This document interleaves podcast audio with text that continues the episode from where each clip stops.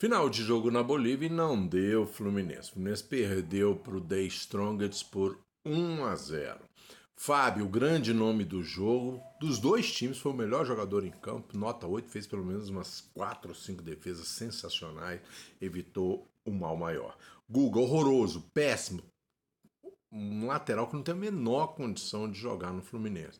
Muito ruim, nota 2 para ele. David Braz, uma atuação trágica também, errou tudo, lançamentos errados, saída de bola errada, disputa errada, nota 2 para ele. Manuel também horroroso. No final do jogo, ele quase entregou umas três vezes para o Day Strongers fazer o segundo gol, nota 2 para ele.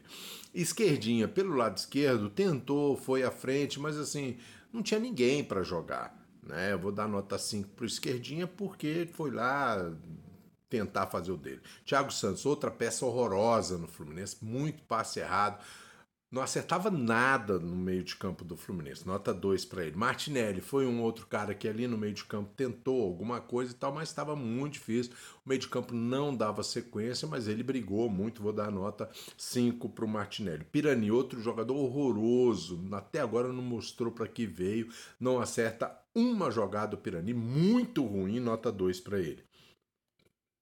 O Isaac tentou pelo lado esquerdo, mas sentiu o jogo, é, sentiu, não a altitude, mas sentiu o jogo mesmo, ele não conseguia mal dominar a bola, eu vou dar nota 4 para o Isaac. O Lele tentou, aliás, vou dar nota 3 para o Isaac, tá? Diminuir um pouquinho, porque o Lele correu um pouquinho, tentou ali e tal, vou dar nota 4 para ele, a mesma coisa para o JK também, tentou, vou dar nota 4 para o JK. O Arias entrou muito mal, uma péssima partida do Arias no segundo tempo, né? ele entrou no meio no segundo tempo mesmo, mas nota 2 para ele. O André entrou para jogar no meio de campo, mas logo saiu o David Braz, ele voltou para a zaga, mas ele brigou ali, tentou ainda evitar alguma coisa. Eu vou dar nota é, 4 para o André. O Arthur entrou no jogo, tentou alguns lançamentos, alguma coisinha, mas não foi muito bem, não. Eu vou dar nota 3 para o Arthur. O Alan mal pegou na bola, tentou, tocou duas vezes na bola, eu acho, o jogo todo, e mesmo assim não, não deu sequência. Eu vou dar nota 1 para o Alan. E o Cauã entrou já no finalzinho, o garoto que se destacou na base das, do Fluminense e também se destacou no Sul-Americano Sub-20, Sub-17 sendo artilheiro do, pela seleção brasileira. É, eu não vou dar nota para ele, porque ele entrou já no finalzinho. O Fluminense já tinha entregado os pontos, já estava querendo entregar mais um gol, ele acabou não tendo muita chance.